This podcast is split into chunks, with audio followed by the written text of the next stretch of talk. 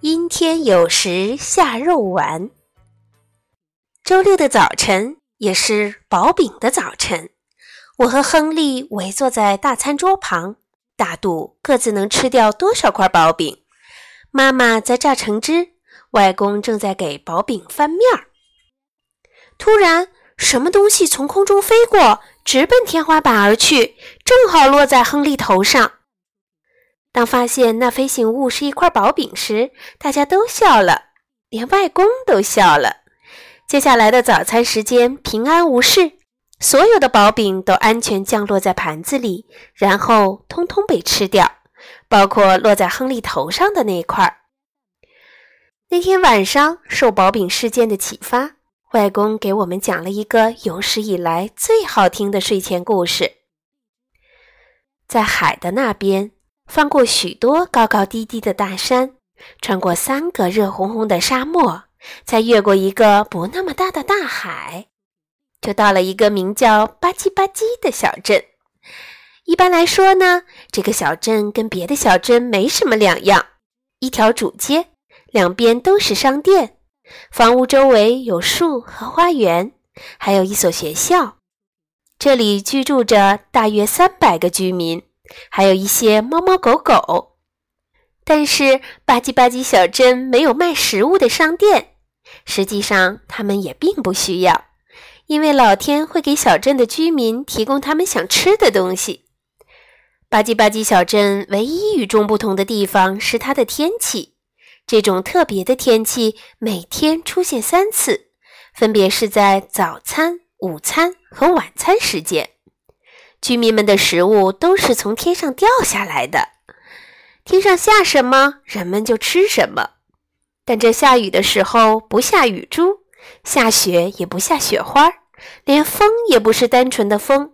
这儿的雨是汤和果汁，雪是土豆泥和豌豆，有时还会刮起汉堡风暴。早晨，人们只要看电视上的天气预报。连第二天会吃到什么都能提前知道。小镇居民外出的时候，总是随身带着盘子、杯子、叉子、勺子、刀子和餐巾，这样不管遇到什么天气，他们都有所准备。如果吃不完，人们就把剩下的食物带回家，放进冰箱，这样饿了的时候随时都能吃。他们的菜单常常变换。早上，人们睡醒的时候，天空开始下早餐。先是一阵橘汁雨，接着低空云层下起了单面煎的荷包蛋，随之而来的是一片一片的烤面包，黄油和果酱也紧接着洒落下来。在大多数情况下，最后还会下上一阵牛奶雨。有一天午餐的时候，夹着法兰克福香肠的面包以每小时五英里的速度从西北方向吹来，附近还聚集了芥末云。不一会儿，风向转成东风，带来了烤豆子。最后，汽水毛毛雨结束了这顿午餐。某天晚餐时，下起了羊排雨，下得时大时小，中间偶尔下切番茄酱。一阵豆子和烤土豆下过之后，天空渐渐转晴，最后一个诱人的大果冻在西方缓缓落下。吧唧吧唧镇环卫部门的工作很不寻常，他们得把落在房子、人行道和草坪上的食物挪走。每顿饭过后，工人们都得做清洁工作，然后喂那些猫猫狗狗。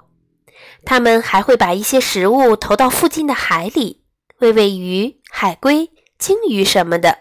剩下的食物会被埋进土里当肥料，这样大家种的花花草草会长得更好。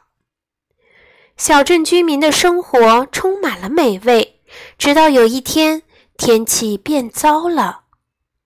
有一天没有下别的，从早餐到晚餐就只有干酪。第二天。只有西兰花，而且都煮过了头。第三天都是小甘蓝、花生酱和蛋黄酱，还有一天都是豌豆汤浓雾，人们看不清路，也找不到粘在雾里的其他食物。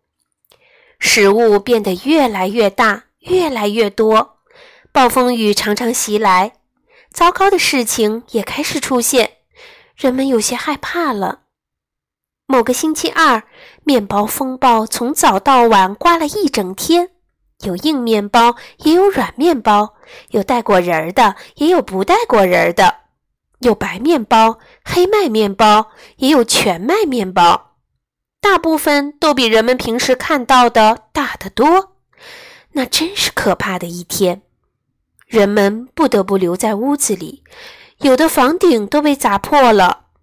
环卫部门的人都快疯了，他们花了四天时间才把小镇打扫干净。大海里则飘满了面包，居民们也来帮忙收拾起面包，堆在院子里。小鸟们每天啄一点。但是大部分面包都只能堆在那儿慢慢烂掉。另一天早上，刮起了薄饼飓风，还下了一场风糖暴雨，差点儿把小镇淹掉。一张巨大的薄饼盖住了整个学校，因为薄饼实在太重，没人能把它弄走，人们只好关闭了学校。有一天午餐时，下的是十五英寸高的奶油干酪和果酱三明治，结果每个人都吃得生了病，全都肚子疼。还有一天，刮起了可怕的椒盐风暴，更糟糕的是，还有番茄龙卷风，人们晕头转向的打着喷嚏，跑来跑去的四下躲避着番茄。小镇里乱成一团，到处都是番茄的果肉和籽儿。环卫部门放弃了清扫，因为工作实在太艰巨了，每个人都担心自己的安全。人们不敢出门，许多房顶被巨大的肉丸子砸得稀巴烂，商店不得不关门，孩子们也没法上学。于是，人们决定离开小镇。这可是关乎生死的大事。人们用花生酱把不新鲜的面包片粘起来。那些巨大的面包片原来是用来做三明治的。他们带上基本的生活必需品，撑起风帆，驶向新大陆。航行一周以后，他们终于到达了一个海滨小镇，并且受到了热情的欢迎。没想到那些面包仍旧很结实。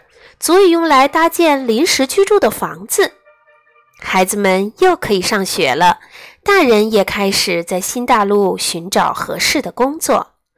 对于他们来说，最大的变化是必须去超市买吃的。他们看到食物被放在架子上，装在箱子、罐头和瓶子里，都觉得太奇怪了。肉都存放在冰箱里，而且煮熟了才能吃。除了雨和雪，天上不下别的东西。头顶的云不是用煎鸡蛋做的，再也不会有人被汉堡砸中。而且没有人敢回吧唧吧唧小镇去看看那儿怎么样了，他们太害怕了。我和亨利一直听完了外公讲的故事，我还记得到晚安时他亲了我们。第二天早上起床的时候，我们发现窗外飘着雪花。我们跑下楼去，用比平时快一些的速度吃完了早饭，因为吃完饭后就可以跟外公去玩雪橇了。滑雪橇很好玩，不过当我们沿着山坡滑下去的时候，觉得山顶上出现了一块巨大的黄油，好像还能闻到土豆泥的味道。